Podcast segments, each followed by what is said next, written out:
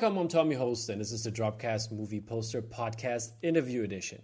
This format is part of the Instagram blog Drop, and you can find us under at DropMakeOfficial. We do reviews, news, and interviews that all have to do with the film business. Today, I have finally the chance to talk to the man of many faces, which all look very handsome. He knows his art, and he can do accents, and he has the best swear words in the business. Matt Griffin, everybody. So stay tuned. Head over to our Instagram profile at DropMakeOfficial to follow along with the art we are talking about, or check us out on YouTube for the video version. And now, let's get started. Welcome, Matt. How you doing, man? Hello, Tom. How's it going? I'm I'm doing pretty good. Um, I'm I'm always like I always like to hear you talk. By the way, you have the smoothest voice. You're like it is like it calms me down. You know. It's like chocolate. Exactly. or Guinness. or I don't know. I like everybody else. I hate the sound of my own voice, so it's nice to hear someone else likes it. No, you you you doing fine. I, I really love to hear you talk. You should do audiobooks. That's that's that's my my thing. Uh, You should do that definitely. Um, to to start out, I mean, we we had you on the show before. You uh, presented your beautiful Paul piece uh, for uh, the book cover. Uh, you did, and uh, that was uh, screen printed by Bottleneck and separated by the good old Matt Ferguson. And uh, yeah, that uh, turned out really well. And thank you for the insight on that one. That was really cool to see. And uh, as I promised to everybody, we're going to have you back and have you on for a long version interview. Back then, when I when I, when we did this, I, I did not know that you were also like a like a like a freshman to the movie poster alt movie poster scene. Um, uh, you've you've uh, been uh, fairly new, but you have uh, quite a community around you, I would say, and um, I it grows basically every day. Uh, people send in questions yesterday, so we will come back to those, uh, I guess, during the podcast. And um, yeah, but to start out, I prepared a little speed round. And um, yeah, so the speed round goes uh, kind of like this. I have 10 words for you. You're going to give me your association with this kind of word. It could be like your favorite thing. For, for example, if I say uh, Simpsons, you say Homer or something like that, or Doe, or whatever you, comes, comes into your head with, with this uh, word. Okay. Okay. Here we go. Uh, and do it fast. Not just give me one word or maximum one sentence. Okay. Right. Okay. Here we go. Color, Green. character, Darth Vader. author, Uh, Tolkien. actor, Uh, my brother Luke. actress, oh shit. Uh, I don't know. Pass. pass. Okay. Director, uh, director. Um, uh, Kubrick. all right. Uh, tool, Tool. Uh, Hammer. book, Uh, Lord of the Rings. sports team, Brentford. and last but not least, swear word. Fuck. All right, there you have it, people. By the way, talking about swear words, I just watched the other day. I watched uh, the history of swear words with Nicolas Cage on Netflix, um, Oh yeah. where they explain all the swear words. And yeah, they they said "fuck" is the most used word in uh, the English language when it comes to swearing. Uh, It's an amazing word, and apparently also linked to intelligence. So if you Yeah. curse a lot, uh, it's a sign of intelligence, and I'm I'm taking that and I'm running with it. Yeah, all right, I'll I'll, I'll take it as well. Yeah. Um, I, I, I have to say I was um, uh, they, they had like on a different show uh, about cursing. I think it was shit when when they talked about shit when they, that you have like when it comes to pain that you that Yes. you can like um, have this kind of pain like with, withstand it longer, or it would be like is a better relief if you curse. And that was like really, Yeah. really interesting. It, like it makes sense. I mean, everybody's doing it. Like when you hit your toe, or something like that, on, on the corner of your couch. Uh, It makes total sense, and I hope um, my lovely wife Orla uh, watches this and understands why it is that I scream curses uh, in front of our young children when I hurt myself. That it's not, you know, a, a flaw in my character. It's It's, definitely me uh, pain. It's pain management. Pain management, exactly. okay, so the speed round is done, and uh, we are going into some some of your property that you created, and um, that means I will talk about three different ones that we examine a little bit and uh, get you w- warmed up to what's going to come. So the first one I want to talk about is your The Endling project, and I picked your illustration where we can see three characters from that uh, from that story. Uh, Doran, Koa, and the War Dog, and um, yeah, it's it's a very cool piece, and it's a very cool design in terms of um, Koa. And uh, how did you come up with this, with the idea for it, and how, how did it all start? Uh, so, the Endling and Koa are part of a really vast uh, story concept I have that is uh, it's so big that I haven't been able to actually really properly get anywhere with it because it's knowing where to start with it is really tough because it's to do with uh, multiple universes mm-hmm. and two characters, Doran and Koa, who are basically able to be the them in an infinite multiverse. So, uh, first, you have to accept the fact that in an infinite multiverse, every single variation, every possible outcome of events happens in an infinite multiverse, right? Mm-hmm. That's one of the one of the physical properties of an infinite multiverse. That's in real physics. That uh, there's a finite amount of particles, and they can rearrange in countless, nearly countless different ways. But because they're finite, they will repeat. And mm. so there's a version where I'm interviewing you in an infinite multiverse. Yeah. You get me? Quick, quick question: How much research did you do on that, or do you have a degree in, a degree in physics? Uh, no, ju- just I I love reading about it, but I don't understand it most of the time.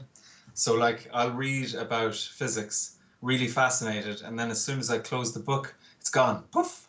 uh, but the stuff that sticks, I guess, is the stuff that might serve us a story.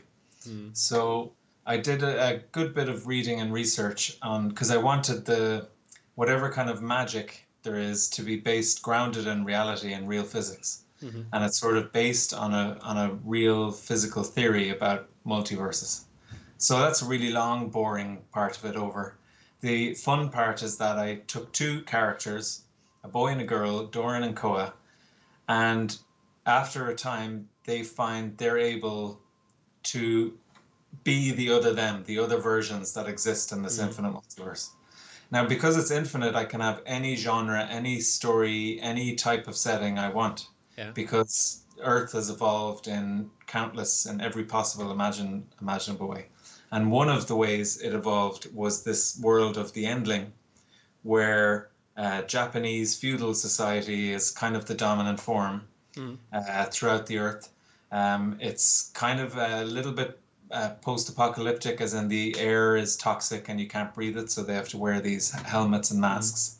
Mm. and it, then quick question though. Um, yeah. There's this there's this Netflix animated short movie. I don't know. It's like I think 30 minutes, 40 minutes, or something like that, or 20 minutes even. It's like really short. I don't know if you've seen it, but uh, it has like also this like this like samurai kind of character. But she's like a, she's also a woman, but she's driving a car through a desert. It also reminded me a little bit of that. You do. I have not seen it. No, I haven't seen it. But the thing is, that was part of my problems with this uh, and why I kind of stopped developing it for a okay. while because I started. So I wanted the Endling to be a graphic novel, and I was going to write a novel based on another reality, and the two collide. So mm. you, you can read either in whichever order. It doesn't matter. Mm. Uh, they'll meet and they'll intertwine, and regardless of what order you read it in. So uh, I started writing the draft of the graphic novel for the Endling, which is what my intention was to be. Mm-hmm. And I even set up a, a Patreon at the time. Um, but I had to close it because, firstly, I just didn't like what I was writing. It wasn't new enough.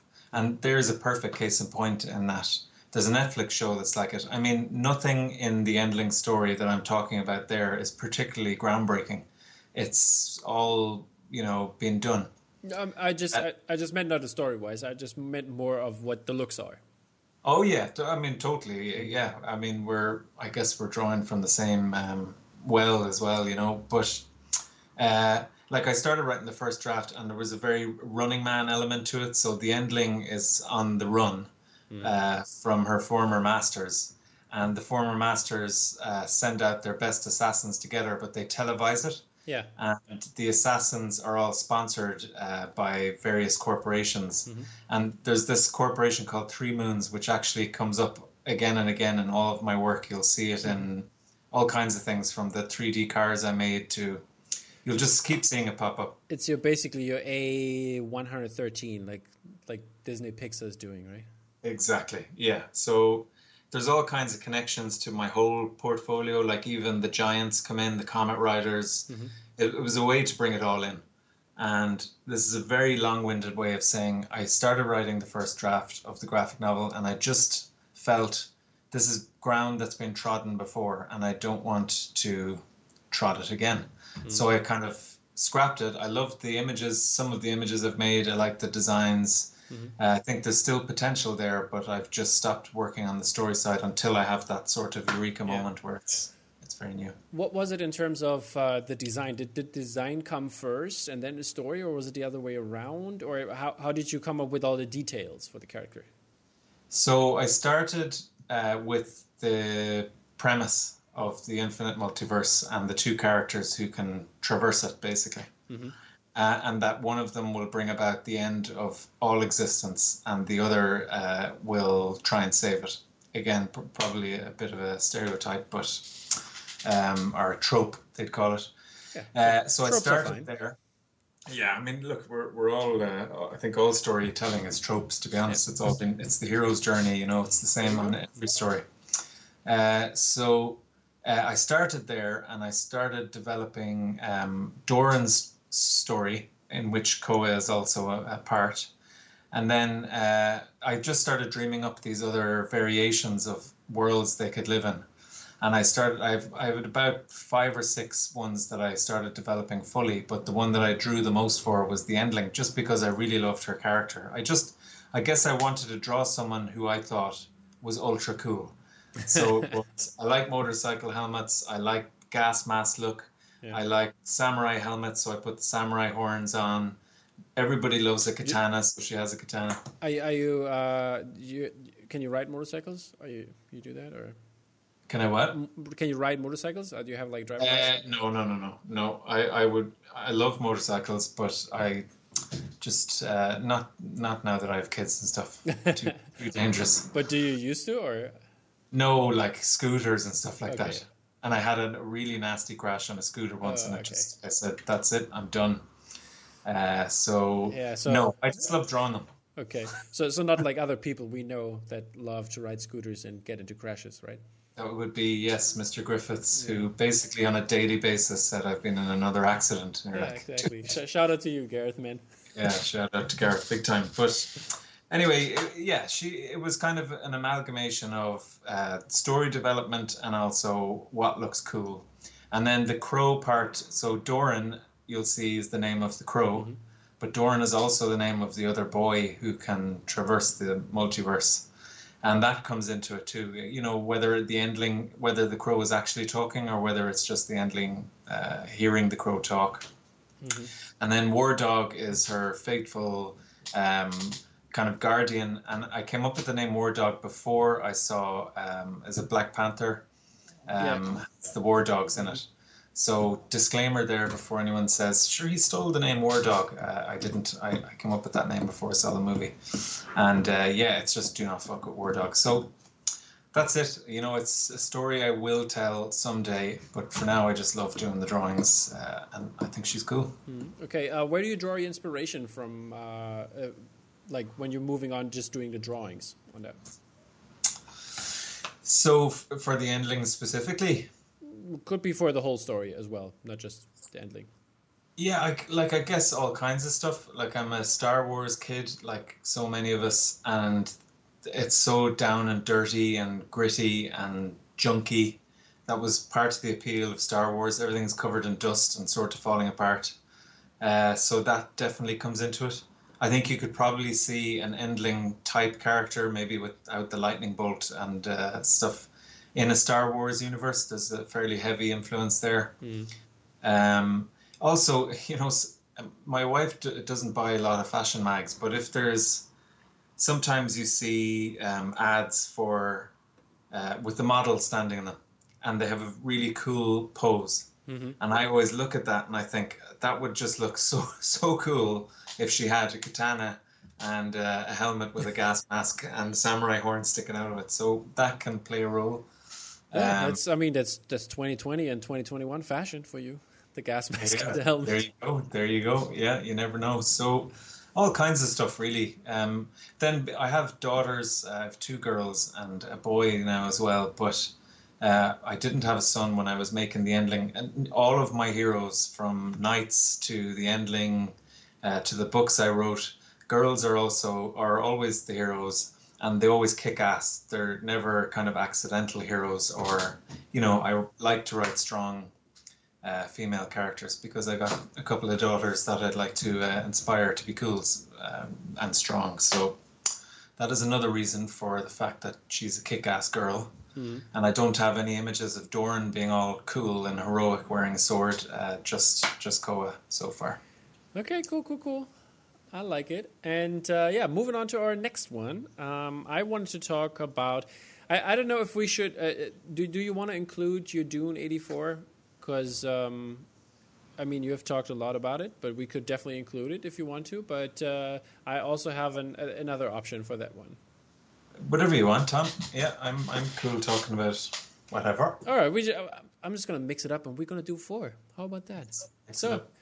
Your beautiful Dune piece. It's uh, shipping out right now as we speak. Sh- maybe next week when this comes out, um, people will already have one, like some few but we will see. Um, the story. Let's let's hear it one more time. Let's get, let's get teary eyed and uh, let's let's talk about all, know, the, all the good stuff. Uh, so um, how did that start?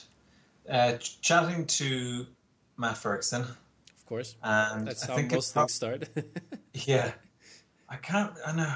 I can't remember if he he he might have said what would be an ultimate property for you to do, or he might have said we have this property. I can't actually quite remember. Mm-hmm. But either way, it would have been a dream property for me because Dune, the Lynch film, was my intro to Dune. Mm-hmm. And as we know now, I suppose uh, that Dune plays a large role in my career. Um, but so the film was first, and it was like a family favorite. My dad uh, loves it, and my brothers, and I would have grown up watching Dune all the time. We could quote it endlessly to each other uh, mm-hmm. uh, from start to finish. So I always loved the film, and that was what made me read the book um, when I was a little older, when I was about twelve, or maybe thirteen or so. Mm-hmm. Uh, so it's a big film for me, definitely a major one. And so whether it was me who said, "Could I do Dune?" or whether Matt said, mm. "We have Dune." I can't remember. But either way, it was like, oh my God, yes. And so I went off and I did my rough sketch and uh, I sent it to Matt and he loved it. Um, and he, yeah, he, as always, uh, we worked together, art direction. He would claim he only did a tiny amount, saying make the type thinner, but there was definitely more involvement in that. And uh, it was a long, took a long time to work on actually now I didn't work on it solidly all the time. It was um, dribs and drabs, but it took the best part of a year to get it to the, you know, separated into the screen printer. Mm. Easily a year, and I think that's the most, the longest time I've ever put into one piece of art. Um, and I definitely wanted to make it my best to date um, piece. You know. Yeah, and uh, definitely up there, up there. I can tell you. Um, how did um, how, how, how did your family, since it means so much to them, how did they receive the print? Yeah, they love it. They, they absolutely love it. So I'm hoping to keep uh, an AP for uh, my dad, and uh, although he has nowhere to put it, but he'll have to find somewhere. Mm. And uh, yeah, I think that'll be a very nice feeling, um, saying, "Look, look what I did after all our years of loving the movie. Now here's an official licensed poster for it." Uh, Kyle MacLachlan actually shared it as well on his yeah, social feeds, which was that was deadly, really cool. Uh, someone yesterday on Twitter said, uh, "I wonder if David Lynch seen this?" And it's like, you know what? I don't think he wants to see anything related to uh, yeah. to that film. But uh, Kyle MacLachlan shared it. That was awesome, and yeah. family love it. Yeah, they're they're um, they're delighted I got to do it. I guess. When are you going to show the show the movie to your kids? Yeah, actually, to my oldest uh, is nine, and she's not far off it now because there's nothing very unsuitable in it. And I've started. Um, I'm molding her in my image. Um, my se- second daughter has no interest in that kind of stuff. She loves Baby Yoda, but has no interest in Star Wars. Yeah. Uh, whereas the oldest girl, uh, I had her watching Labyrinth and The Dark Crystal and Neverending Story at a very young age. The Goonies. Uh, then recently, I showed her Legend uh, two nights ago, and she loved that. Yeah. And then last night she was watching the Ralph Bakshi Lord of the Rings animated film Yeah. and loving that. So I'm totally. She has no chance. Uh, so Dune will be soon, defo. Yeah, I think she's she's definitely nearly ready for that. Okay, perfect. okay, um, I'm gonna move on to our next print, and it's gonna be silent running. You did for Vice Press, and uh, Yeah. there were two different variants, and I think I chose the regular one, the, the with more green in it. Oh yes, that's And- the right. Yeah, it's uh, it's a beautiful piece, and I think it uh, um, is an amazing movie. And uh, how did how did this come about? Did you want to do it, or did you just get tasked? Yeah, I like the movie, or how how was this?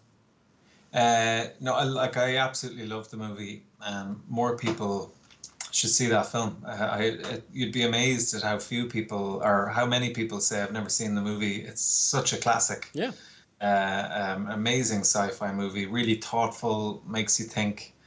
It's brilliant. Um, so the Vice had that license because Matt had done one, and Raid had done one, uh, two amazing posters. And I think Matt just said, "Do you want to do Silent Running?" And I said, "Yeah, hundred percent." That was my first um, Vice poster, actually. I think uh, Silent Okay. Running. Uh, I think that came before Dune. I can't remember. I think so. Yeah, it must must have been a little bit before. Yeah. So uh, yeah, just jumped at it. He said, "Do you want to do one?" And I was like, "Absolutely, hundred percent." So same as ever. Here's my concept. Uh, he um, said, "We like that. We don't like this." I think it, uh, the early version didn't have the ship, um, and then towards uh, later on, I stuck it in, and apparently the licensor uh, really liked that, the studio or the the estate. So that went in, and um, yeah, I'm really pleased with it. It's um, I don't know I think Silent Running because so few people have seen the film. You're hoping people buy it for the art rather than uh, you know Yeah. you get a lot of people saying I haven't seen it. So everybody listening should go out and watch Silent Running and then buy the three prints uh, available by Exactly. for Raid and me. Exactly. Yeah, I I will have two of them. Ah, there you go. So yeah, that's uh, it's I I still uh, this yours should come at some point, and I have the raid one already, but I didn't get the Ferg, but I got the got the little droids. The Ah, very good. Yeah, they're Yeah. class. That's such a great film, and I, I was really. really pleased with that poster too. I must say, I, I, I do like it. I like the variant a little bit more, I think, but I like them. Okay, okay, fair enough, fair enough. Um, yeah, and the last one I want to talk about is uh, this um, beautiful alien piece you did Yeah. for Bottleneck Gallery. This is, uh, I think the concept is so good. I really love it. And uh, yeah, how how did you how did this come to your mind? Uh, so it's actually it's from a few years ago, and the poster posse Yeah, uh, invited me as a guest oh, to that's that's how it works. Okay, to make a couple of pieces for an alien anniversary. And I made two. And one of them, I hope, is burned and deleted off the entire internet, never to be seen by anybody. I will Because- check. I will check for No, it be- don't. because Don't. because you you know I, I, I am with the poster posse, right? You you know that. Oh, right. Okay. Yeah, no, so- I did not realize that. I- um, no, one of them, you see, Alien is another big film for me because it was my first 18s film. Yeah. Okay. uh, R-rated film, and I was seven, so I was the age of my second daughter now, and my oldest brother was babysitting me, and he didn't know what to do with me, and said, "Here, just watch this." And I was like, "Are you sure it's 18s? I don't know if I should watch this." He's like, "You'll love it," and it was Alien, and I was seven years old, and it blew my mind. I absolutely loved it. Uh, probably says, you know, it's that's a big reason maybe the way I am the way I am, but How, uh, loved it. So big film. how did you handle the chest busting at this age? I loved every second of it, all of the film. I loved it, and I still do. And uh, it's one of those I can watch and rewatch a million times. I'll never tire of it. Yeah. Uh, so Poster Posse, few, good few years ago, I don't know, four or five years ago, Mhm. uh, asked me to be a guest, and I did two, but I put a lot of pressure on myself because I was like, "This is Alien; it has to be amazing." Mhm. And the two pieces I did, I think, are shit. Okay. And one of them is really bad, bad execution, Yeah. uh, just yuck. And then the second one was this concept, but Mhm. I just didn't like the way I executed the concept, and that was the xenomorph jaws with the tunnel and Ripley at the end of the tunnel with the flamethrower, and really liked the concept. And actually, at the time, I think Matt Ferguson saw that and said, "This is really cool." Mhm. He's always kind of maintained that he likes that original the Yeah. way I did it. Uh, I don't. I've never liked it. It's. It looks like a sketch to send off to someone to say this is my concept, not a finished thing. so as as you work and over the years, you get better at your craft, right? Naturally. So I'm now much better uh, technically than I was back then, and I can do more stuff. So because I love the concept, I said, you know what I'd love to do is go back to that and make that knowing what I'm knowing what I know now with the abilities I have now, apply it to that idea because the idea I really liked, and uh, yeah, um, Matt said go for it. They don't have the license, but Bottleneck uh, do, and so I approached Joe and he said go for it, and then I worked it up, and I, I think I made it an infinitely better poster than the original. That's for sure, and it still has the concept. Great. Yeah, that's that sounds good. I mean, I um I, I don't know if you have seen the the little teasing of James Hobson uh, for his Alien piece. He's he's turning in for the for the book uh, for the Printed in Blood book for Alien. I saw the full thing, and it's oh, you saw it? Okay, good, good. Yeah, I. I I saw it too. It looks It's his best. It's the best thing he's done now. I think. Yeah. Uh, it's brilliant. Really, really good. Shout out to James because that is a, yeah. a super piece of art. Definitely, I, it blew me away as well. I was like, yeah, you, you, yeah, that's going to be the cover. That's what I said, and yeah, so Hopefully, yeah, it's definitely worthy of a cover. It's a brilliant piece. all right, okay. Uh, so this is for- for the for the ones I was talking about. I could talk hours of more cool posters you did. So I, I have plenty of images. So I I had to pick though, um, All right. because I want to move on a little bit and talk about you as a person. Um, how did you? Since I said you're a person of many faces, you you've done a lot of stuff, uh, different stuff from illustration to.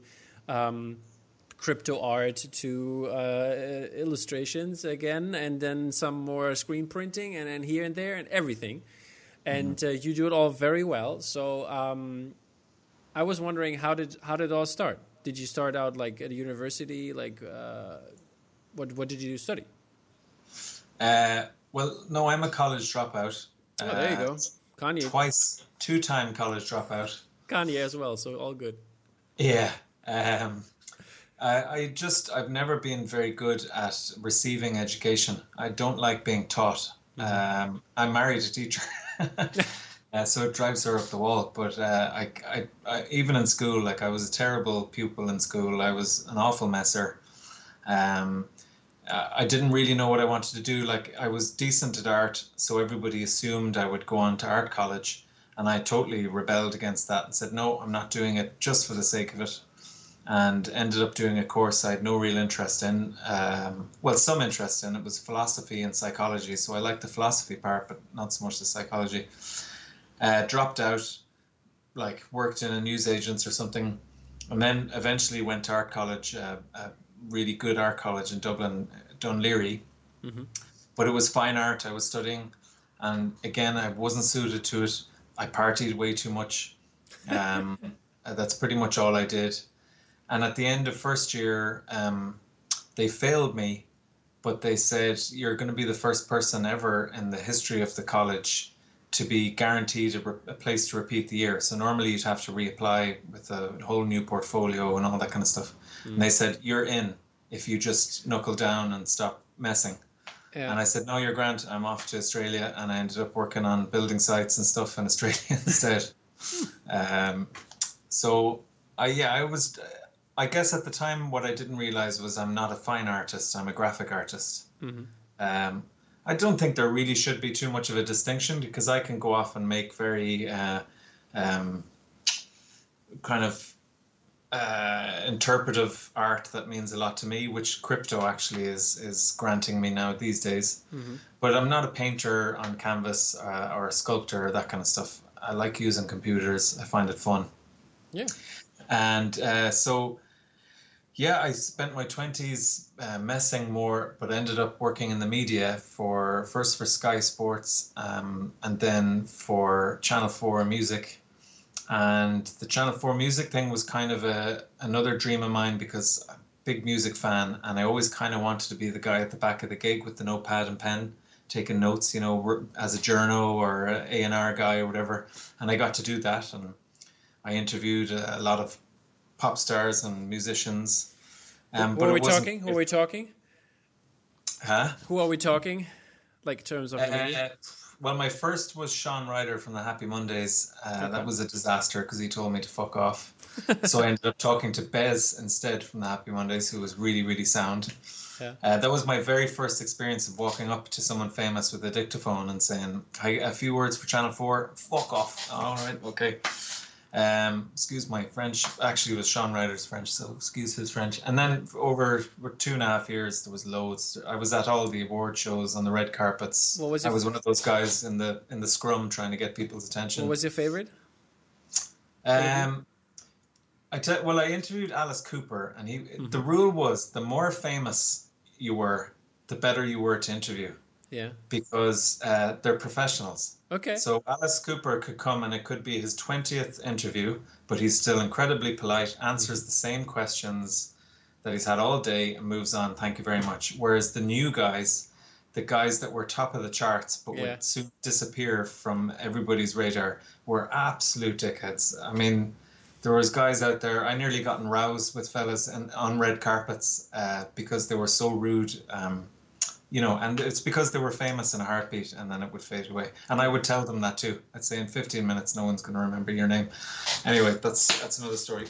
uh, it it was great, but it wasn't creative. It wasn't. Um, you know, I I just wanted to draw, and uh, my boss at the time, thankfully, kind of nurtured that. He he had me doing T-shirt designs and all kinds of stuff. And then eventually in, in 2008, I just took the plunge. I said, look, I'm I'm quitting. I'm, this was all in London, by the way. I was living in London. And I just quit and uh, moved home to be a full time illustrator. And I had a terrible portfolio of really bad work. Um, and the global crash happened about a month after I came home, and there was no work anyway, let alone hiring someone with five examples of absolute tripe in his portfolio. uh, so it was a tough start, and I just kept plugging away and doing the odd job for 200 quid, doing a, drawings for someone's menus in a local bar. Uh, then bit by bit, really, really slowly, a job once every six months for 500 euros became once every two months. And then gradually more and more and more happened. And then I think maybe the catalyst was I got this job for Whelan's, uh, a, a venue in Dublin. And the art I did for that just opened loads of doors for me. And Okay. then again, slowly, like it was still hard yards, infrequent work. And then bit by bit, you started getting more in demand and getting more and more clients. And then it just sort of took off. Um, when, when was the point uh, when you started transitioning from doing those jobs that paid a bill uh, or pay the bills uh, to jobs you actually enjoyed, like doing a Dune poster? like that's fairly recent, really. Um, like I've been a commercial illustrator. I'm still working on commercial projects now, but the beauty of um, the guys at Vice and the guys at Bottleneck taking me, you know, into the fold is that I can now do less of the commercial stuff. So I'm, I guess I'm really lucky that now I'm in a position to say I'll do the commercial book cover job if I really love the book or I like the project. Um, but I don't have to take every single one that comes in. Whereas before I did, and more and more and more and more were coming in, but I couldn't say no to anything. So I'd end up, I think last year at one point I had 13 commercial jobs on at once. And, you know, so you, you're juggling 13 different images, 13 different clients, all this kind it was madness. Uh, yeah. So thankfully, I, I know this kind of moment when I had like I think I had like in one week I had six different interviews. yeah, That okay. was that was fun. You see, it's mental. That too Yeah. much, too much spinning plates. So, um, yeah, it's only in the last year or so that I can do that, and so the future is looking more like I can do more in the print realm, which is a, a lot more fun, um, and then uh, also starting to work a little bit more in film and TV development, which is um, very infrequent. You wouldn't want to rely on it for if you needed, um, uh, you know, I need to get this invoiced now because I need money, because it can go on for months. But it's really fun, so I'll be doing a bit of that, and a little bit of this crypto art thing. Uh, we'll see how that goes, um, and then the odd commercial job. So it's in a really good place at the moment, and I've loads of prints lined up. So Yeah, I mean, you have a lot of legs that you that you can stand on and um, um, have some sort of safety at least, and I think that's that's good in our situation, like everyone's situation worldwide. So Oh, definitely. Yeah, I was very, very lucky. It didn't affect my work at all. So, um, Yeah. you know, I, my studio's down here. I'm on my own. So, even during lockdown, I can come down here, and I've just worked every day, regardless. So, it's um, I've been extremely lucky, Tom. That that's great. That's great. Um, yeah, since I do also movie reviews and uh, TV show reviews um, on on my show on my podcast here, um, I wanted you to know what is the last um, movie that you or TV show that you've seen. Um, the last movie, uh, kind of significant big release, would have been Tenet. Okay. Um, my son bought it uh, on Apple TV. He's one, so he bought it by mistake. Okay. Uh, but uh, so I watched it, and, And- I'm gonna I'm gonna watch it another couple of times before I make my final Okay. uh, judgment What's because the first impression though? d- I didn't like it. Uh, I thought I think Nolan's a genius, obviously, um, and I think in this he had an unbelievable concept that was just too hard to make a coherent story out of it. So it was a valiant attempt, but it wasn't coherent. But uh, like I say, I've heard people say it's better the more you watch it. I can see that it could be better the more I watch it. So I'll give it another shot. But um, initial first reaction was uh, thumbs down. I'm afraid. Okay. Um, Fair enough. Fair enough. Um, a TV show. I just watched uh, season two of The Boys, which is Okay. unbelievable. Except the Uh, accent, huh? Except the accent. His accent is awful, but he is so good. Like he's such a good actor. And when he looks sideways at someone, it's like, oh my god, he is menacing. Yeah. But his his like they should just have played him as a Kiwi. You know, just say change the character so he's not Cockney. Mhm. He's a Kiwi. You know, Karl, do your normal natural accent. Everything else is perfect because he, he sadly he cannot do a Cockney accent, unfortunately. Yeah, a lot of people saying that. I mean, I, I, I can't hear the difference. For me, it's You fine, see? you know. But Uh, Most of the world can't hear the difference, and no one cares. But uh, so maybe from that point of view, it's like that. Did you hear all the kerfuffle about this film about Ireland? It's set in Ireland, uh, starring but Christopher Emily Walken? Blunt. No. Is it? No, Oh, no. it's like I can't remember the name of it. But Oh, you know, this new one? like leprechauns, like with, this. with Jon Hamm.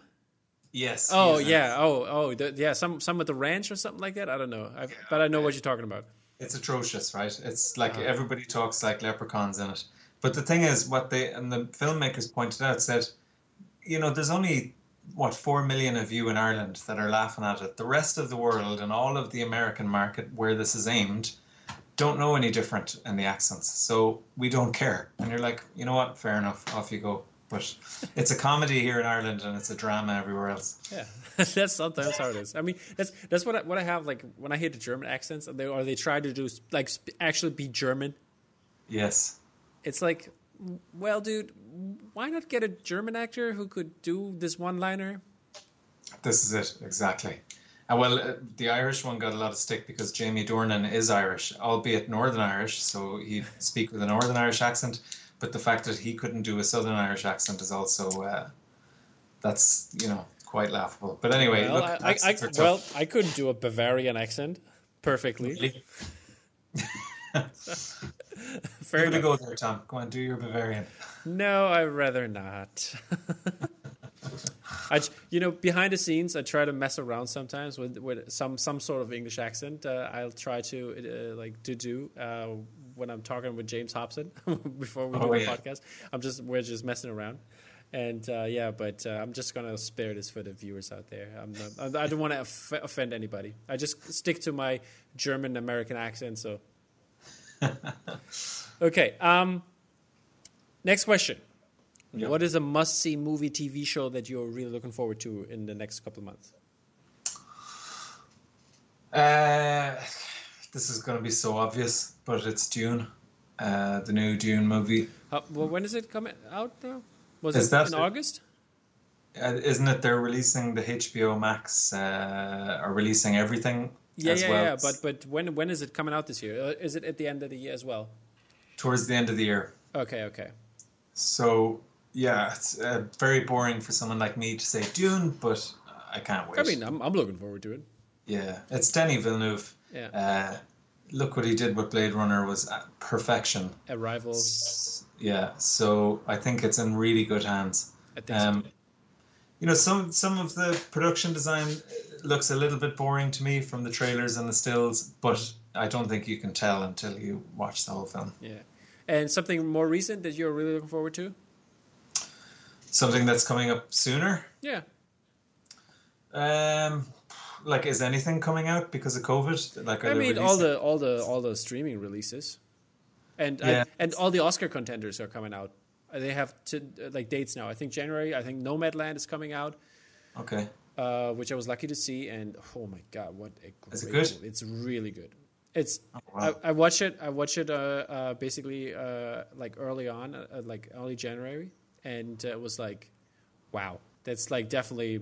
I, I mean, it made a couple lists for the people that the the critics that have seen it last year, but I haven't seen it last year, so I'll put it on, and it it comes out here in Germany, an official release um, this year, so I, it's definitely in the top three.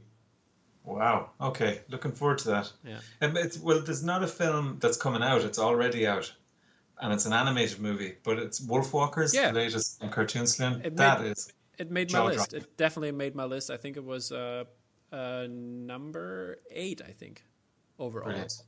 Yeah, it's. You see, the thing is, it'll get nominated for an Oscar because they always do, Mm-hmm. and it'll lose out to Pixar because Pixar brought out Soul, and Mm-hmm. Which was you know, also really good.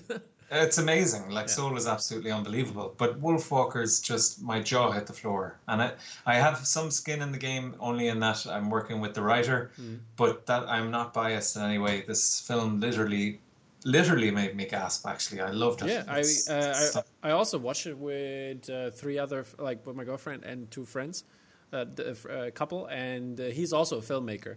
And uh, yeah, and we all loved it. It was such a great movie. We kept talking about it for an hour afterwards, and it's like really fun with the themes that that, that came in. I loved it. I love the idea of like um, uh, like the the. The, the women like when when when the, when the scene comes up where she is like working all the all the different jobs she does as a maid and, Oh, yeah, yeah. and like she was like complaining about it and he's like yeah you should do this stick to this and I was like okay it was it was fun good stuff good stuff really enjoyed it um what is your favorite movie like 2001. you, ha- uh, you have to name one you can't say Dune you can't say Alien so, yeah. No, it's 2001. It's 2001. okay and um would you love to make a poster for that I would love to make a poster for that. Yeah. okay I think Mondo has a license I don't know who else so Mondo get get this guy a poster job Yeah. we'll see. We'll see what happens. exactly I, I would love to make, it. but well, there's a couple of films where I fear making a poster. Yeah. Uh, understandable I love them too much that I've never even attempted to do a poster for Blade Runner or 2001. How, Uh, how did you like the posters that came out for 2001 uh, in the last year? I mean, we had the Murugiah one, which was totally different. I love it. Yeah. Um, we had the, I don't know, it was Kubrick. Who else had one? Um, J.S. J- John Sebastian or J- so Rossbach or whatever his name is. Love love that one. That's really Big good. time. Love that one. It was. yeah. It it made the list for the uh, um, for the poster tournament. So yeah. was Yes, I think I think that could be. Um, we don't talk about the poster tournament, by the way. Um, uh, I gave Dolly some stick over that. I I went on Facebook and said I don't really rate your poster, and would a ring really cast a shadow like that? I don't Yeah. get it. And he knew I was I was taking the piss, but um, yeah, I really love the Rossbach. I I love Murugiah as well. All of his stuff, and his Clockwork Orange and his 2001 were just they're just so different and fresh and beautiful. And I really love the Rossbach 2001. I think that could be my favorite so far of the all posters. And then there's the famous um, The original one that the that they made the lenticular of by, by bottleneck or no. Um, oh, I just have a mental block on the famous all print for Mondo with the leopard. uh yeah yeah yeah Mhm. By by Woodson Ghost Co. That's it, Ghost Coat. Yes, Matthew Woodson. That is stunning. Yeah, he just followed up where there's like his companion piece to it. Did you see that with the crater? I saw that with scene? the astronauts in the crater. Yes, I did. Yeah, Yeah. amazing stuff. Amazing stuff amazing movie. I mean it still holds up. I, I went to the to the kubrick design at the, the, the, the design museum in london when i was there with my class on a class trip. And i took i took one of my students. He's he, he became an actor now. So he's uh, he had it's like his first feature film which uh, sadly didn't release yet because of covid but uh, it's his first debut. And I, I went with him and we had like a really good time. So yeah shout out dohan. And um, yeah he he he got inspired. He's always like, yeah, it's like good times. We we had good times talking about movies and like. I remember, Nice. I I still remember when he was like 15 or 14 or something like that, and like, and he he was into movies, and then he asked me like, what what kind of movie should I watch? That was always fun to recommend good. Where stuff. do I start? Get a pen. Write all this Exactly. down. Exactly. That's what he, that's what he did. He I gave him like 10, 10, 10 movies, um, all all different kinds, and then and he basically wrote them down, and then he watched them at home. Like wh- actually, when he went to the um, to the video store, like back then, and like rented them. And then No. he rented them, watched them, and like crossed them off his list. And then he came like next week. He came. I need ten new ones. Brilliant. So it was uh, good times. It was fun. Um, so I mean, we answered all the other questions that I wanted to ask uh, coming from this. Uh, how do you like the regular poster, and would you love to make a poster for that one? Uh, so we we have some answers on this. Um, But speaking of posters, um, what are you? What are your three favorite posters right now? Or it doesn't have to be three, but what are your favorite posters um, right now that pop into your head that you really dig? From the collectible, Can be can be key art, can be collectible, can be alt, whatever. It's up to you. uh, it could be boring and say Ferg's Empire Strikes Back is one of the greatest posters ever. The Matt Ferguson one, or Yeah, the Ferguson one. It's I've said it before many times on our on our group podcast thing, YouTube things we've done. Yeah. Uh, it's perfection. I think it's perfect. It's Star Wars. It's new. Nobody had done the chamber before. It's the perfect shape for a composition. Everything about it is just awesome. I have the Japanese uh, variant yeah, it's over there. and I cannot wait to get it up on the wall. Um, I just love it. So that would be my def easy poster of the year. Um, I mean, he won. He won the tournament, so yes, yeah. Um, we don't talk about the tournament. uh, it's like the Fight Club. For all of those who voted for Jolie's over mine, um, you know, fuck you. no APs for you guys. None. Uh, no, I'm kidding. Uh, what other ones? Oh man, kind of put me on the spot there. Because I see, obviously, my s my day to day internet life is filled with all the art from my fellow Yeah. artists, and I love them all. So it's kind of But I mean, let's keep it this way. It doesn't have to be favorite, but what pops in your head right now? I mean, it's like sometimes you know you have like a. I couldn't say what my favorite song is, but I can tell you what I'm listening to right now a lot. yeah. You know, this yeah. this kind of mentality. Uh, I could tell you what my um, ISOs are. Yeah, let's go. Does that help? So my number one, number one is the Stan and Vince, Joe Dorowski's June. All right, there you go. hmm Uh, I absolutely love that poster. So, people, if you have the Stan and Vince, get get in contact with this man. He has a piece he can offer. So, Yeah, someone uh, in my group um, when I said that, just took a picture of theirs on the wall. Yeah, I love it. I have it too. And I'm like, thanks. You know. F you, man. Yeah, yeah. Uh, and there is a variant, but it's not the variant I'm after. It's the it's the regular. It's that candy type and everything. I I just love it. Mm-hmm. Uh, another one I really love is um, Gabz Alien. I I think that's an unbelievable poster. Yeah, Um, it's the one with the. Is it the one with the face? Ripley's face Yeah. and all the xenomorph stuff going on, yeah, and also anything those brothers do type wise is always really interesting and amazing. Mm-hmm. Yeah, I got the original Blade Runner with um, what's his face with Harrison Ford in, uh, in Yeah. the silhouette there.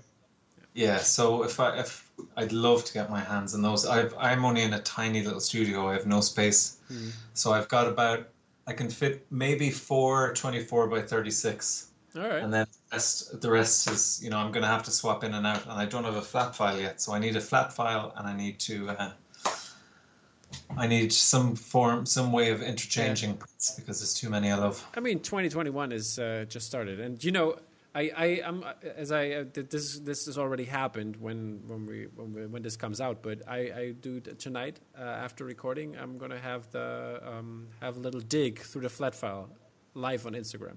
So Oh, brilliant! people people picked a, a, a draw, and then I will open it, and then we're gonna we're gonna dig into it and go through the Oh, that sounds yeah, that sounds like fun. But brilliant! I need a flat file. Yeah, interchanging and flat files is definitely something that's worth having. Or or you could do the Baroque portfolio. Also, a very good choice. Yes, that might be an option that's uh, um, easier for me to get than the getting a flat file in Ireland is impossible, basically. Yeah, I mean in Germany it was really hard too. I was so lucky to get this one, and it was like a hundred bucks. Was it looked almost like new, and um, I just painted it black. Wow, very lucky. Yep, got lucky on that one. That- that's- I, so so I, I didn't think twice. I just went to I had to get it. Yes, you did good. Yeah. okay. Uh, any other uh, you want to mention? Any other ISOs for the people out there to, to provide you with? No, I mean, there's guys just doing unbelievable work. Like uh, Peter Diamond, I have uh, Peter Diamond's uh, Thin. Red Line for Mondo. Yeah. Uh, uh, I think his work is unbelievable. If I was to have one person, we did an Instagram live chat thing there, and I, I said it to Yeah. him, but I've said it this to him many times. If my books were to ever get a new edition, which you know will probably never happen, but if they were, my number one illustrator to do them would be Peter Diamond. I'm Hmm. massive fan of his work and the person, I must say. Yeah, he's a good guy. He's he's gonna come on. Uh, I think it was late March or early March, somewhere around there. He's gonna be on a Brilliant. podcast as well. So. Ah, yeah, he's a, he's a great fella. So, yeah, I love his Lord of the Rings. I, I um, Lord of the Rings would be a, a kind of a dream gig, but not the movies, um, the books. But I love um, guys like Peter and Kilian Eng who did their takes. You know, it's not a literal interpretation of the movie's look. It's you know, it's very much their own unique uh, style in it. I I Yeah. love that big time. Uh, did you did you see uh, the burning of the Lord of the Rings? I think it was. No. the uh, I, I forgot who it was. I think Dave uh, something, and uh, he because like the first print job of the Lord of the Rings was pretty bad, and the printers messed up, and uh, And Peter Diamond's one. yeah, yeah, and Peter Diamond's one, and then Oh. uh, the the people that already had it, they had to burn it, or they they, they had to destroy it, but the, his wife decided to burn the print. Oh shit. Yeah, so they, Oh. they had like a like a like a like this like uh, bowl or whatever, and then they put it in there and like Oh man, that's terrible. yeah, I know. I, I, I, I had the decision once because um, uh, the the framer fucked up on my on my uh, Matt Ferguson um, Jaws one, the one that is with the Dutch angle, oh yeah. and uh, yeah, he cut off the, the the framer because like the frames, the the standard frame size is one centimeter on each side shorter. It's ninety by sixty and not ninety one by sixty one. Okay. And the framer and the framer said, yeah, he could do it, and then, uh, but he didn't tell me that he is going to do like cut off some stuff. Cut like actually cut the He print. cut it off. Yeah, he cut off on the What? side wood. Yeah, It's- it's- I'm really. It's like it. I, I got I went when I when I went and he said it was done. I was like yes. I was like super excited. I went back there, And then I uh, then I uh, looked at it and I was like, my my heart sank into my stomach. I was like, no, I was I was about to cry. He physically took a Stanley knife scalpel to a print and chopped it off. Yeah. Oh my god. But here it is. I have to say, I chopped off a couple of like prints when it's like, for example, uh, for some frames because they were not fitting really because they were not perfectly five by five or whatever, or the frames were not five by five, and then I cut off like like a like a basically the the the edge of it, which is one color, just the just the paper, took it off just to make it fit. I think it's Okay. fair. It's fair. Okay. Well, look, you own the object, so Yeah. do with it what you will. Yeah. Make a coaster out of a five by But- five if you want to. the the problem is though the problem is that the that the Ferguson print goes beyond it goes all the way to the border. There's no Right. there's no room to do anything, so they cut off actual parts of the print, Actual art. Uh, and that that was like that was that was pretty bad. And then um, yeah, I, I I talked to Mondo, uh, not to Mondo, I'm sorry, to Bottleneck, and they would have replaced it for me, but I couldn't. Still, still, even after that, I couldn't like rip it apart. You know what I'm talking about? oh, right. So you had to. Okay. I would have had to. Place it, but you need to destroy it. Yeah, Yeah. it's tough stuff. I tell you. Tough stuff. But yeah, so uh, favorite posters. Um, uh, would you would you love to like to do one of the posters that you mentioned um, mm, or ISOs you have? Would you love to do a print as well if you haven't already? I mean, you have some of them, but Yeah, well, I think um, I kind of have to do a Jodo's Dune at some stage in my life Yeah. to, to complete the circle because I've done the book, the Lynch film, uh, well, I suppose the the Villeneuve film as well. it's I'll gonna come. do- Don't worry. I need to do everything Dune now because someone on, again on Twitter there said uh, you shall henceforth be known as the Dune guy, and it's like, well, I'll take that. You know, that's uh, nice. Uh, so I'd love to do that also because I I love that documentary and I love the I would have loved to have seen that film uh, get made. Uh, let me think. Um, Blade Runner is uh, someday I have to do it because it's in my top two favorite films. Um, so again, one I'd be scared to do, but I have to. I'll have to do it at some stage. Um, hard to kind of get a new angle on these things. You, you know, uh, something like Blade Runner has been done so much. It, it's not that easy to come up with something very new and fresh. But I shall think of a way. There will be There Where's- will be a way somewhere. exactly. Yeah. Yeah. Um, so, um, how big is your collection? I mean, can can we say it's a collection or? It's no like. It's getting there. It's but it's not it's yeah like um, i'm not a huge collector i'm like because i'm friends with some of the guys we might do a trade or a swap every now and again or i've been gifted some stuff um uh, I the only thing I have at the moment on the wall is a Kilian Eng from Grey Matter. Uh, I love Kilian Eng. I'm a big fan of his. which one? Uh, I can't remember what it's called, but it's the space dudes uh, coming out of the floor in this kind of Okay. mat. It's I just love it. I'm sorry, Yeah. I, I have to I have to say something. I mean, a lot of people are like they they they they're really hyped about Kilian Eng, and um, I'm I'm not as. It, depends on the property. For example, um, people were saying Lord of the Rings, the Lord of the Rings he did last year is easily the best print of the year. Easily, that's what people are saying. But I I, I said ah, not for me. I love his Galactus better than the Lord of the Rings, but still isn't my favorite one. But his, it was up there. But Yeah. um, yeah. I mean, what what what do you what do you love about Kilian Eng so much? Like, can, like maybe you can like try to explain it to me because I, don't- I don't know if I don't get it or I just don't see it or Do well, do you know what I don't? The Eng stuff, I like. The, not that I don't like it, but his movie poster stuff and commissions aren't the Kilian Eng things that excite me. It's all the stuff he comes out with, his Tales from the Palace and yeah. these series of just scenes. Okay. And I But just think, Is yeah, it is it the idea or is it the the style? both. Okay. Yeah, both. Um, he's definitely like he's kind of. There's a lot of Moebius in there. You know, you can see his influences, but it's instantly right. you can look at a piece now and say that's Kilian Eng. Mm-hmm. Um, it's right up my street. It's that Okay. Moebius style stuff. These strange scenes from whether they be fantasy or sci-fi kind of thing. I mean, I absolutely love that. I, I would really like to do something along the lines of making prints uh, out of my own little world Mhm. uh, like that. Um, yeah, I just really love his style. I think his work is amazing. Uh, so I got that a few years ago. That's the only one that's up. The rest are "You're Going to Kill Me" and the collectors are going to kill me. They're still in the tubes, uh, but I don't have anywhere else to put them. Sure. Um, I don't know whether, like, of my own stuff now, because I'm starting to get APs of my own. Uh, will I put those up? I might put the Dune cover up because it's significant for me as an image. Mm. Um, and the rest, while I, I like them, I don't know if they'll go up. Like I said, I don't have space. Yeah. Um, but no, my uh, long uh, answer to a short question is I'm not much of a collector yet, but I'm becoming one.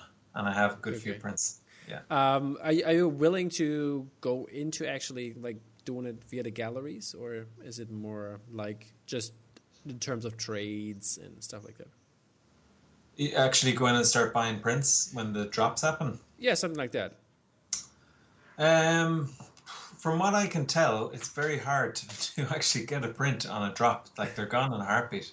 Yeah. If there's one I really loved, oh sorry, for for um, Ferg's Empire Strikes. Oh no, that was um, timed edition. So I mean, anybody Yeah. can get one of those. Sorry, I was about to say I scored one of those. But the variant isn't.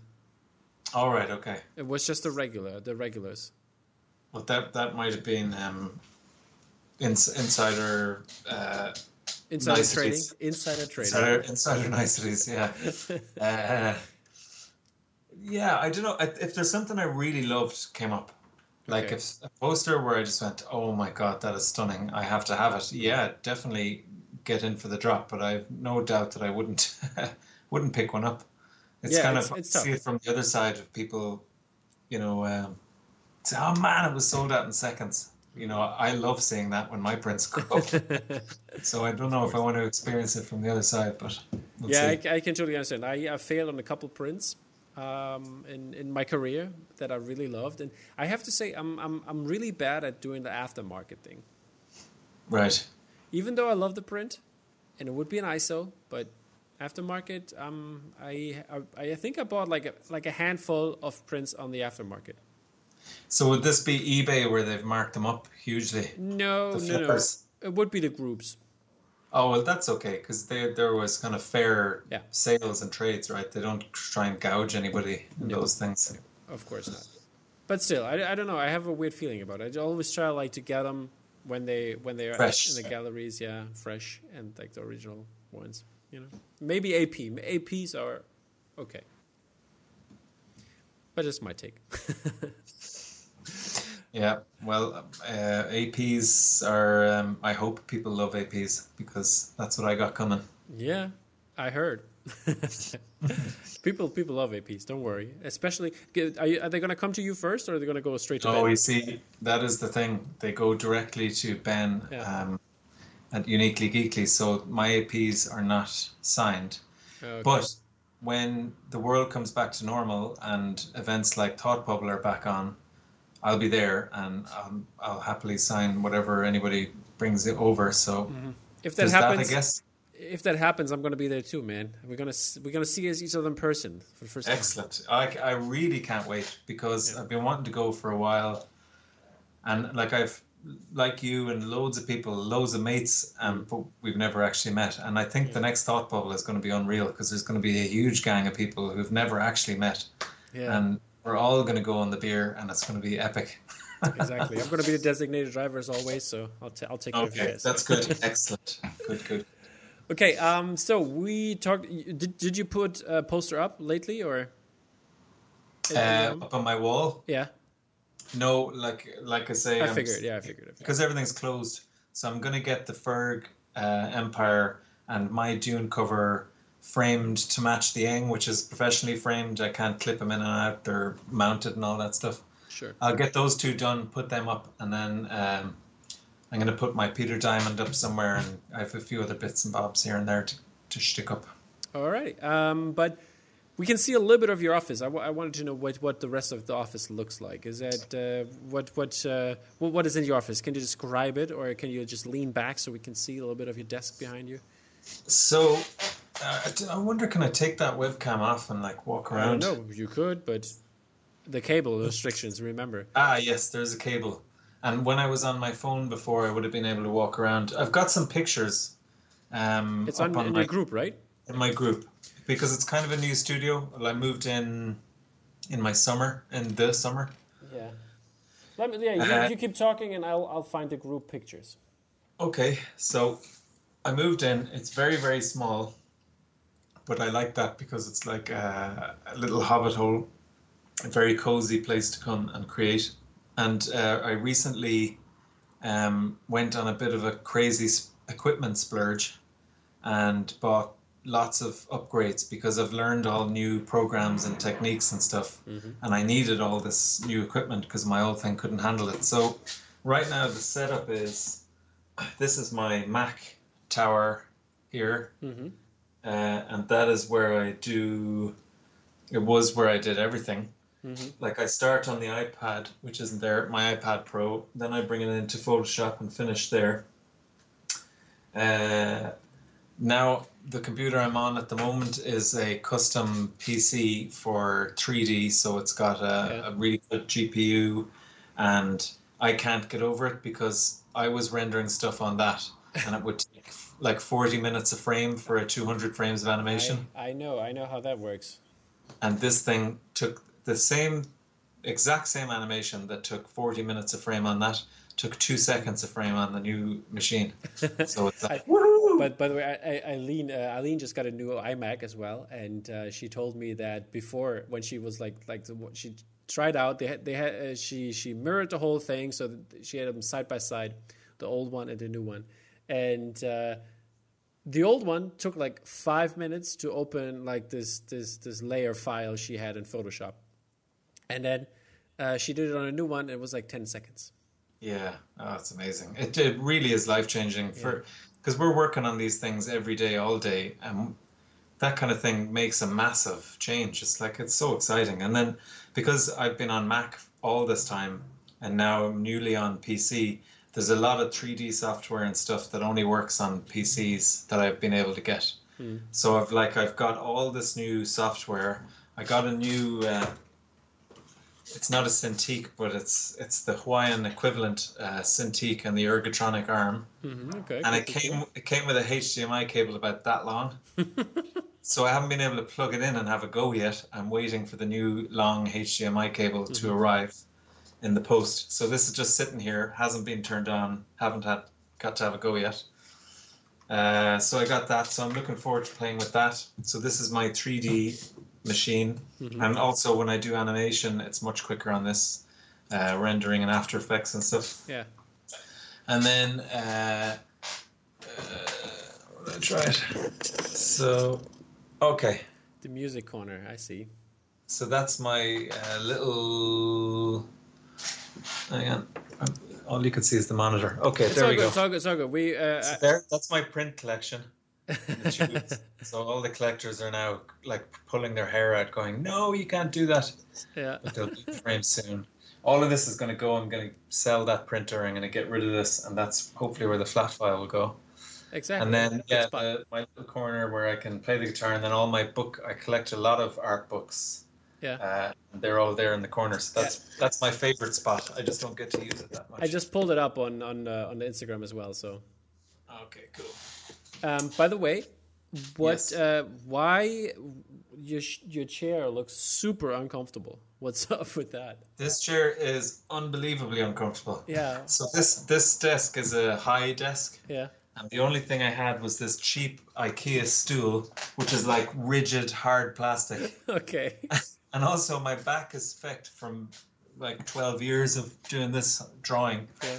Uh, so it's really bad for me. So I need to upgrade that as soon as possible. That's definitely something you definitely need to cons- uh, consider because like you want to be healthy while working. Yeah, and like I'm already crippled um, because I'm old and because, like I say, I've hunched for 12 years. And my son now, uh, he's really heavy and big for his age, even. And he, I, my whole shoulder is in pieces from holding him. Like you can only, he's like a giant sack of spuds. You can't hold him for very long. okay. Okay. Um. So we looked at your workspace. Now I want to get into a little bit more. What are you working on?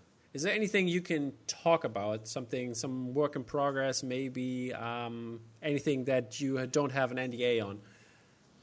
Yeah. Uh, so I just finished up a whole bunch of, or am in the very final stages of a whole bunch of client work. Uh, one of them would be the second. So I'm doing the covers for the new Dune uh, trilogy, written by Brian uh, Herbert, uh, son of Frank, and Kevin Anderson. Uh, so I did the Duke of Caladan was the 1st Mm-hmm. book, and that cover was revealed last year. And now I've just finished the Lady of Caladan. I, we're just waiting for final uh, sign off. I don't think that's um, a big secret.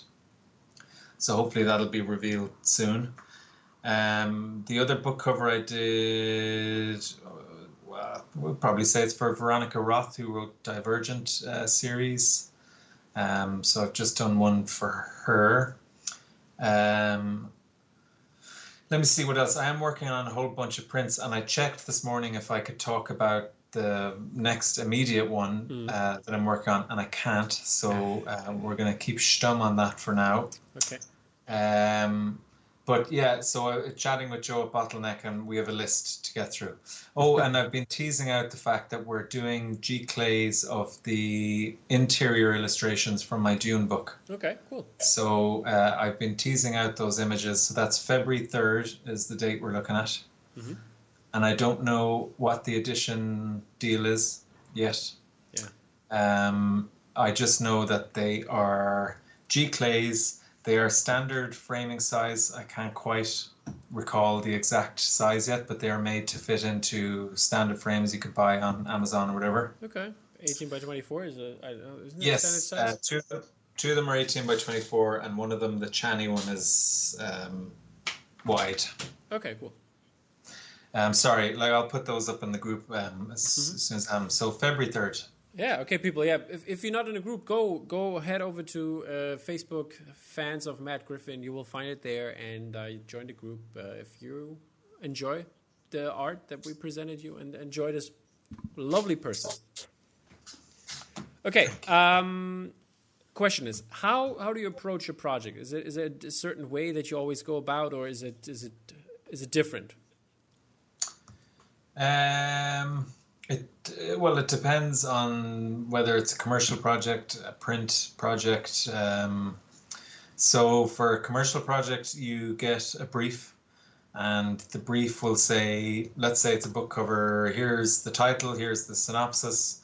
Uh, here's previous covers for this author's books. Here's work of yours we like.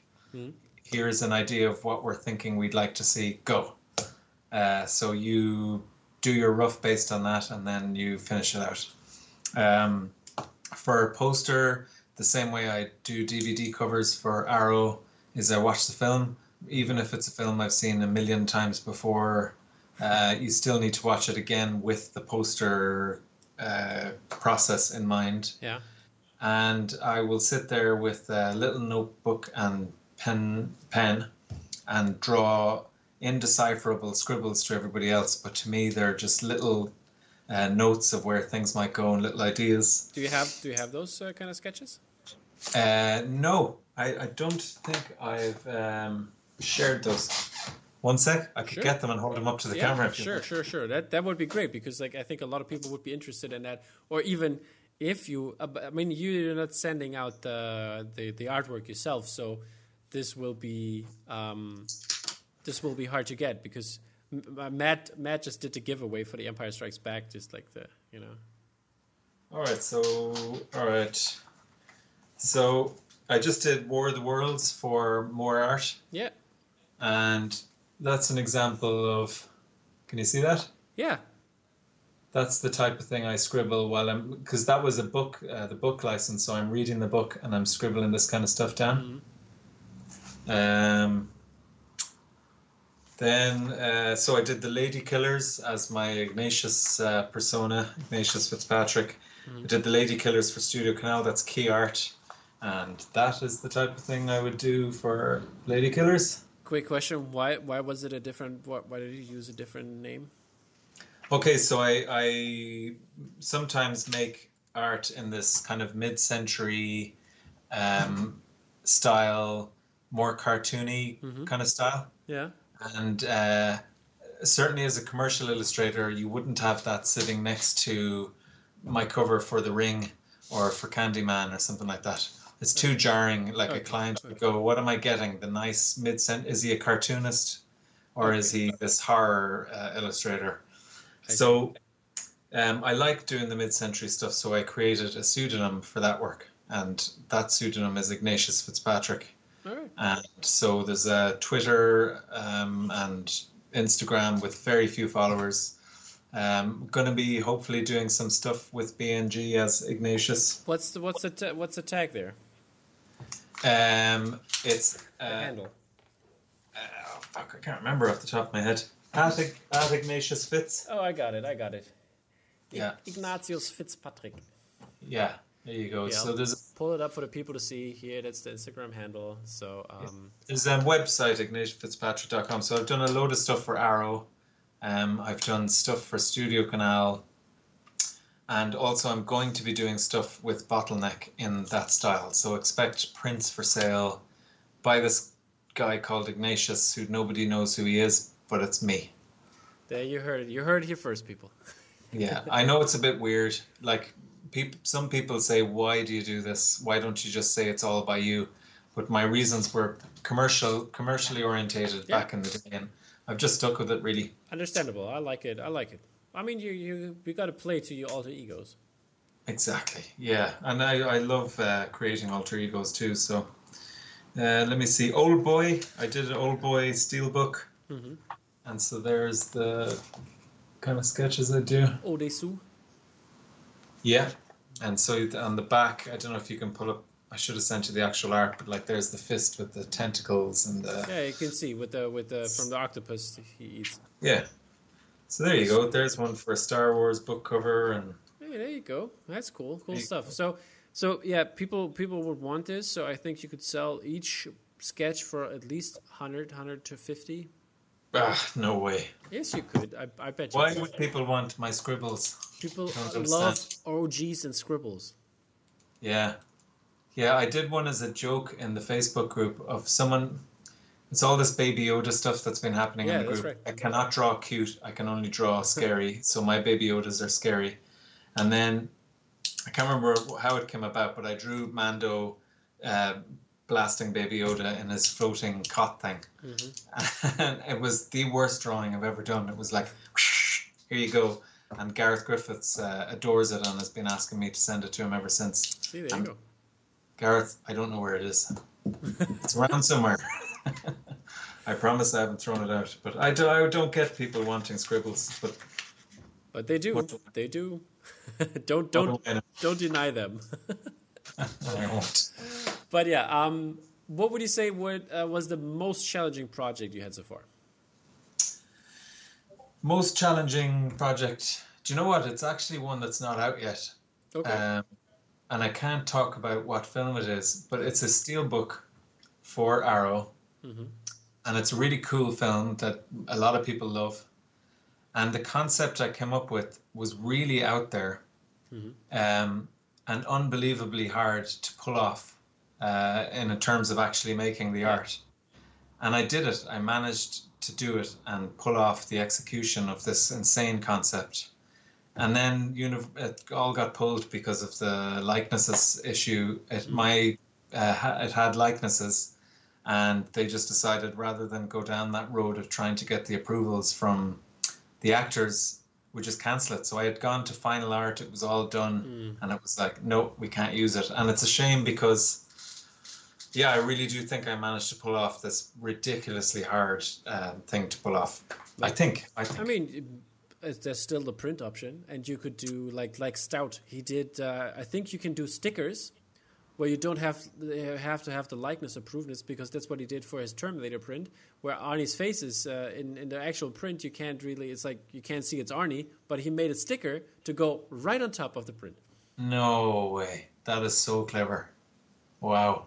Yeah, I hadn't thought of that. I don't know what like I think when once it's out, uh, this steelbook, once it's revealed with its design that we've gone for instead, then I'll share in my group the one that was cancelled. Okay. And I wonder will people think I did pull it off. It was like a really um, I liked it, but we'll see.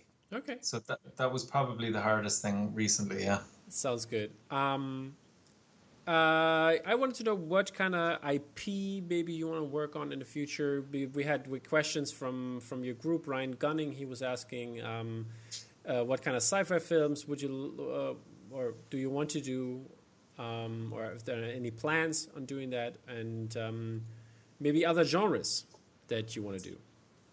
Yeah, well, I definitely want to switch up the genres um, big time. Mhm. So I love sci-fi, but I don't want to just be the sci-fi guy.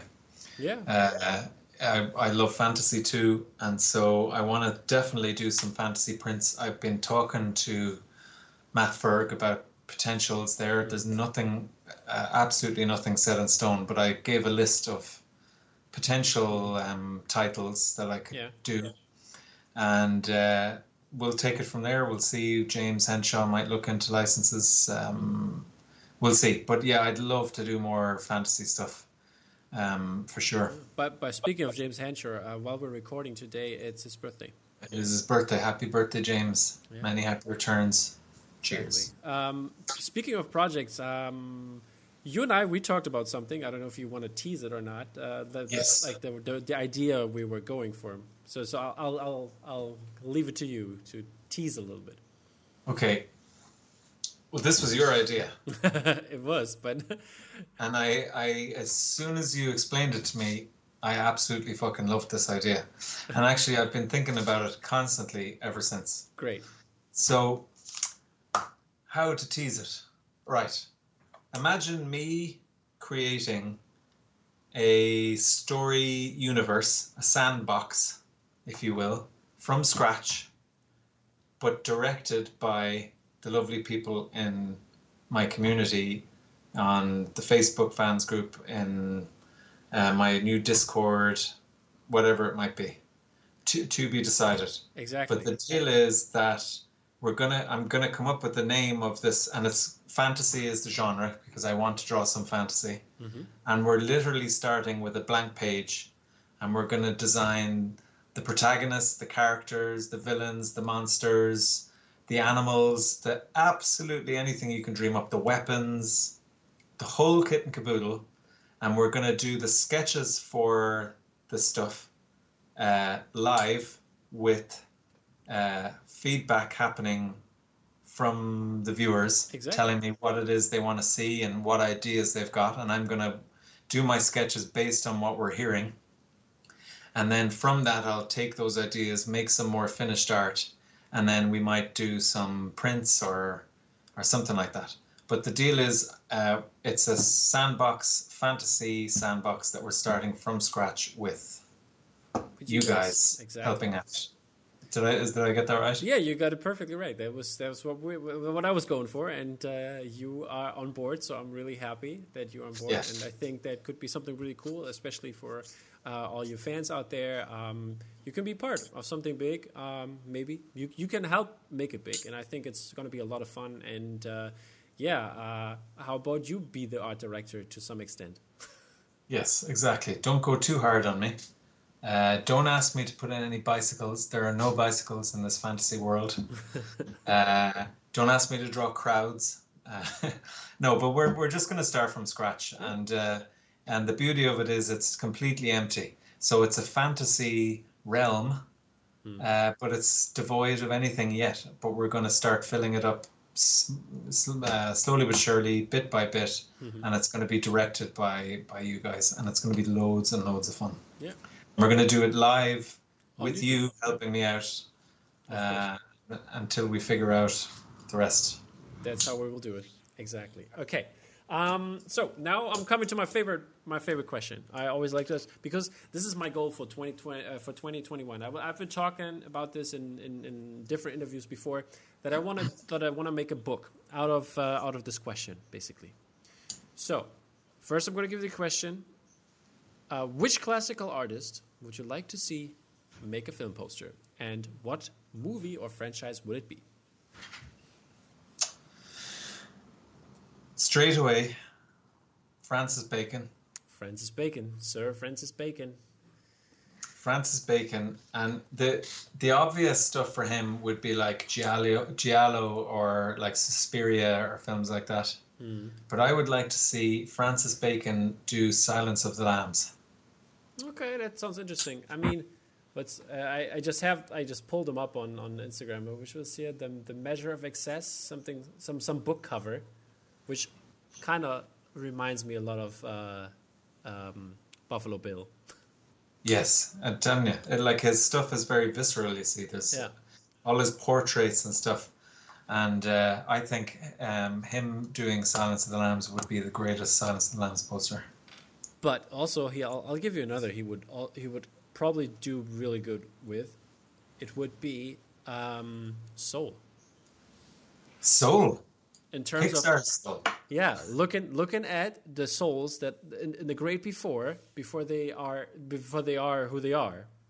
Yeah, You know, like you cannot identify or or looking at the this this, this kind of beings that are that are the, the managers of the of the of this world. They, Yeah. I think he could do he could draw that. he could, he could. They'd be, they'd frighten all the kids, but uh, apart from that, I think he could. Yeah, Uh, it's it's the adult, it's the R-rated poster. the R R-rated Soul ver- version of Soul. Um, and then my I I'm a huge fan of 70s sci-fi art. Paul Lehr, John Harris. Yeah. So I'd love to see Paul Lehr do like Blade Runner. I think that would be magical. Okay. Um, by the way, you have signed up for something right now. I'm telling you what it is. Yeah. Um, by answering this question, you will have to be part of my book. And um, you will have to do Silence of the Lambs uh, by by uh, Ignatius Fitzpatrick, aka uh, Francis Bacon. Um, do do a Silence of the Lamb in, in the style of uh, Bacon. okay. I love that challenge. Yeah, because if I was to do Silence of the Lambs, Mm-hmm. it would be in Francis Bacon style. No, I wouldn't ape Francis Bacon, Yeah. but that would be the look I'm going for. So yeah, I'm I'm on for that definitely. So, and Soul in Ignatius Fitzpatrick would be awesome. So Yeah. yeah. So definitely, that's that's that's what I'm going for. This is this is the book idea I had. I I, I teased it a couple times, or that I want to do it, and um, I uh, I'm talking to Mondo, see if they want to if want to put it out, or somebody else uh, who is interested in doing this book. And um, yeah, it's going to be about all the artists that have been on the podcast and uh, answered this question that they are going to do the, their answers uh, in, in that style and do the movie poster they talked about. Awesome. I like it. So yeah, I, I, I I'm I'm still like you know my, my favorite example is uh, Oliver Barrett. He said uh, he wanted to do some cubist. I, I forgot who it was, but some cubist uh, painter, and uh, he was going to do Mad Max Fury Road. It's just going to Ah. have multiple different brown colored squares on it, just to make up this one. So Love it. Love it. Well, everything Oliver does is gold, so I'm sure it'll be amazing. Exactly. Yeah. So so this is the idea. So glad you're on board with that. Um, I'm, I'll, I'll see how far I'm going to get this year and to, to make this uh, into reality and have you on as well. Uh, so that's going to be very exciting. Cool. I'm in. All right. Um, last but not least, I want you to give some tips for the beginners out there. Is there any hardware, software, utensils, social media strategies that people should look out for? Um, well, I'm the last person they should ask about social media strategies because I have not mastered that myself. Uh, in terms of software and all that, don't spend a huge amount of money starting out. Um, like if you can get kind of skeleton packages, like I think if you get um, uh, Creative Cloud, but like just get Photoshop or something, you know, if you want to make art, yeah, you're going to need to not spend a huge outlay at the start, but you're going to need to learn them. You're going to need to learn Photoshop, um, Illustrator. Um, uh, an iPad is amazing for drawing, you know, using Procreate and stuff, but that is a big outlay. Um, like the the only bit of advice I can ever give is practice and make tons and tons of work and put it out there and never worry about um, engagement, social media engagement. Never worry if something only gets two likes because it's not about how many people like it, it's about who likes it. And you just keep plugging away and keep practicing. And like anything else in life, the more you do it, the better you get at it. Um, and you'll find your own voice, your own way of working. The work you do put out will be more distinctive, it will look like you. Uh, that takes a while, but it happens and just um, if you're starting out and you want to be an illustrator a commercial illustrator or a poster artist or whatever it might be you just start making the work and putting it out and working your butt off to get better. That's it. That's it people. You heard it here. Not first but you heard it here. And don't give up. Never never never call it quits because it does get hard but it you does. just got you got to power through those times. Yeah I, I know that feeling as well. Yeah. Okay, um, so I want to give you the chance to shout out some fellow artists uh, if you like, your family, um, other friends, whoever you want. Uh, it's your time. There's no time limit, so you can shout out whoever you want and whatever you want. So, well, I, I tell you, I won't list off people because I always start to panic then that I've forgotten yeah. someone really obvious. That's uh, that's the cheat. What Eileen Eileen invented this this cheat. She was the the first one who to do it, and she was like, "Yeah, well, follow me on Instagram because I shout out people there."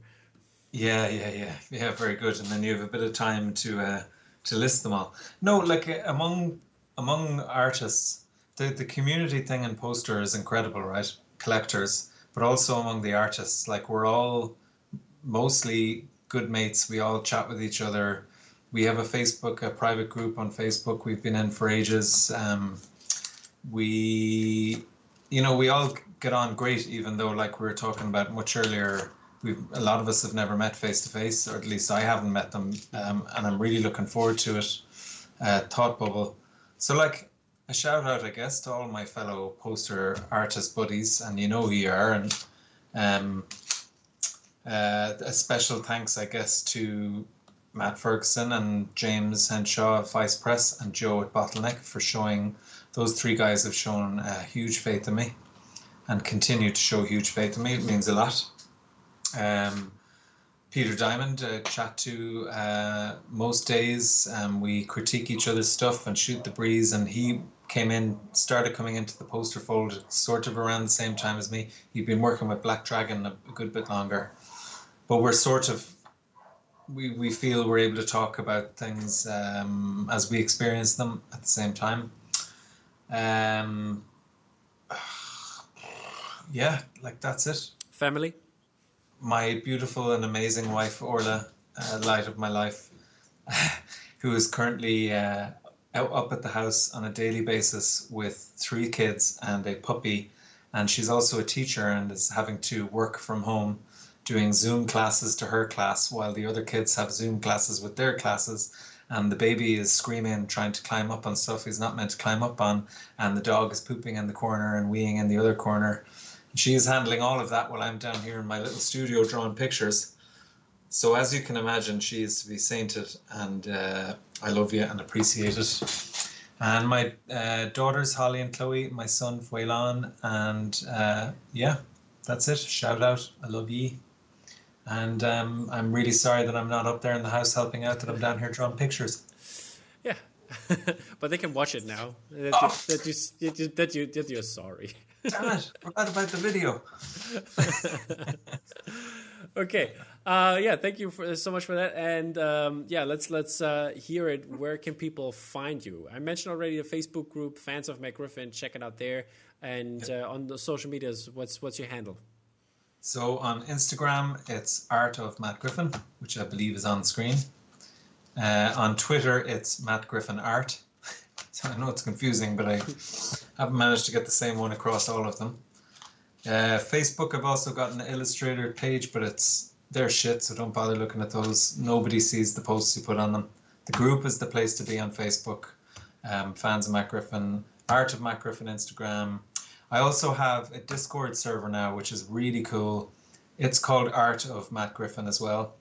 Um, whenever I post links out to it, I forget that they expire these invite links after 24 hours or something. Mm. I don't know if you can search for a Discord server and, and try to join, but we're building up a nice, really nice community there, and people are starting to chat amongst themselves, and that's not just me posting my work. So that is definitely kicking off. And there's two places where you can get pre-sale links for APs, and that is my um, fans of group in on Facebook, and now also we'll have a small allocation for the Discord server folks. And there's hidden channels in the Discord for exclusives and works in progress and stuff that you can only access when you get to a certain level. So there's a bit of game involved in the Discord server too. There you go. And then keep your eye out on this new fantasy world project that myself and Tom are bringing you because I'm very excited about that. All right. I don't know what it's going to be on. That's up to Tom. Yeah, it's gonna be it's gonna be on uh, for, for for now. It's gonna, start out on the on the YouTube channel here on uh, Drop Mac, and uh, yeah, just uh, we will post it in the groups and on on, on the Discord and everywhere uh, when it's going live for the first time. So stay tuned. It's probably gonna be in uh, two or three weeks, so um, not that far away when we hit it off. Excellent. Working title is Goblin Spit. Goblin Spit. That's, uh, that's Working title. Uh, Working. I'm, I'm, I'm loving it. It could be an actual title. I still love it. We'll see. Here. I do kind of like it. Okay, people. Um, thank you so much for stopping by, Matt, and uh, thank you so much for viewing and listening to this podcast episode. And uh, yeah, um, I'll see you next week when it's going to be release time again with James. And um, yeah, and uh, if you have questions or if you want something that we should include in the show, let us know. And uh, yeah, stay tuned. Take care, guys. Bye.